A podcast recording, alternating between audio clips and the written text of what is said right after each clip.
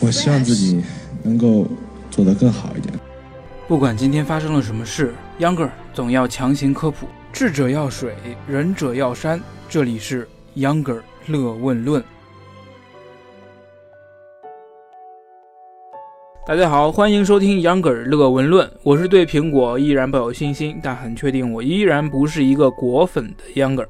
可以说，大部分消费者眼里现在都只对苹果的 iPhone 感兴趣。所以这两年的开发者大会上发布的诸如新 iPad、新 Mac，乃至这次新发布的智能音箱 HomePod，除了媒体一如既往的一窝蜂报道外，在消费者心里可能还真没有引起太大的波澜。蒂姆·库克掌舵的苹果公司依旧在供应链、产品设计、系统等各个方面一骑绝尘，但缺乏创新力这一点毋庸置疑。近年来，每次苹果发布会后，他们的股票啊都小幅下跌，这可以被视为投机投资者们的一种失望。但是在不开发布会的时候，苹果股价可是一直都在涨啊。作为历史上首个超过八千亿美元的公司，高处不胜寒的感觉日益凸显。这些既有其他科技公司阻击的原因，也有摊子大管不过来的尴尬。今天咱们就一起聊聊苹果这次新品发布会表现出来的有利和无力、强势与无奈。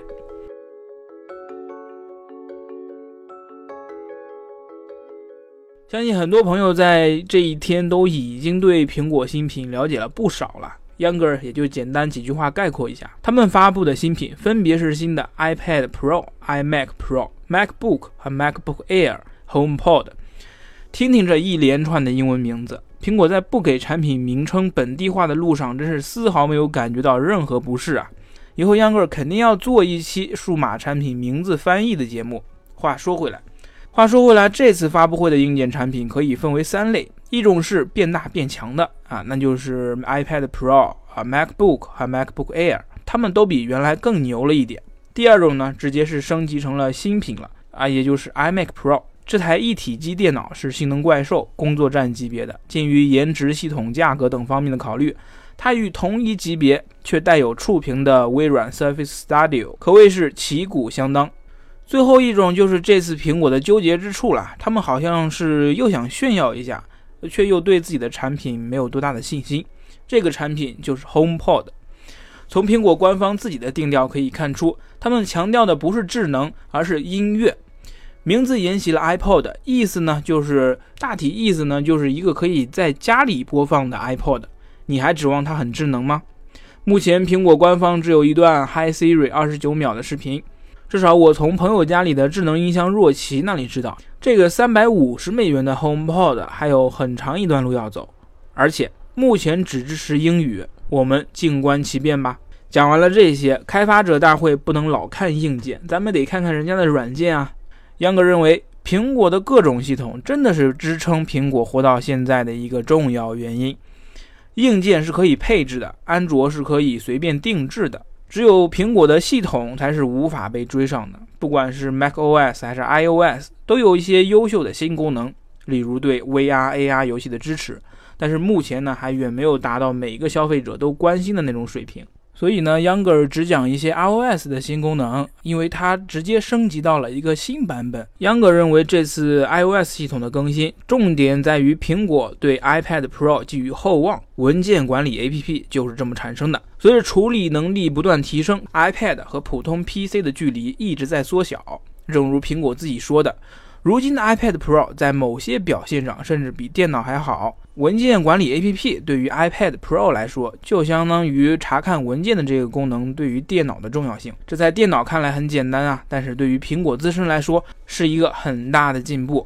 也有人说，苹果这是做了别人剩下的，安卓、微软早就做过了。再说了，当年乔布斯都说没有理由用文件管理器，库克真的是随波逐流吗？实际上，不管乔布斯有没有让 iPad 干掉普通 PC 的战略，同样的软件放在不同的硬件上，效果是不同的。相信 iOS 加上 iPad Pro 他们会相得益彰。讲完了苹果发布会这次的强势，咱们马上就讲一讲它这次的无奈。当然，除了刚才说的文件管理 APP，还有一些其他非常优秀的改进，例如什么 Siri 变得更聪明之类的。但 Younger 真的觉得，苹果如今的进步来自于妥协和无奈，而不是当年的执牛耳，更不是当年我做什么消费者用什么的气概了。特别是某些拍中国马屁的更新啊，苹果在前些年的本地化是一种友好。可是如今的本地化呢，感觉就是被牵着鼻子走。不是说 iOS 符合中国人使用习惯做得不好，而是说他们屈服的太晚了。新增的功能大多是其他本地厂商早已经做到的了。这些都是苹果的短板啊，早就该补齐，可惜现在来的太晚了。这些功能分别是照相功能直接扫码啊，诈骗短信识别、iMessage 点对点转账等。拿第一个二维码扫描来说，看来苹果也是做了一些功课的，特别而且只为中国区用户开放了摄像头直接识别二维码的功能，结束了这么多年来中国苹果用户只能用第三方，例如啊微信客户端扫码的尴尬。人们甚至已经习惯了这种尴尬了，现在才加上，只能说减少了不友好度，而不能说增加了用户对产品的好感。再说一个 iMessage 点对点转账，对不起，他又来晚了。微信、支付宝的早已有之，也忽然让 Younger 觉得，其实开发者方面并没有很被动。相对于苹果这样一个操作系统提供者，APP 开发者们有跨平台的优势，无论你用不用苹果，都可以给你转账。苹果的封闭性是优势也是劣势，微软、谷歌都敢于将自己的软件向竞争者开放，而且做得相当好。以上呢都是这些年苹果的无力之处。面对苹果这样的巨头，评论它还能活多少年意义其实不大，但是把它看成是一本成功与失败并存的教科书，不失为一种明智的解读。好了，本期的秧歌儿乐问论到这儿就结束了。欢迎微信公众号搜索“秧歌儿同学”，秧歌儿是扭秧歌的秧歌儿，在那里呢，你每天都可以收到秧歌儿的一分钟新鲜知识，而且还可以在微信里直接收听最新节目。非常感谢您的收听，我们下期节目见。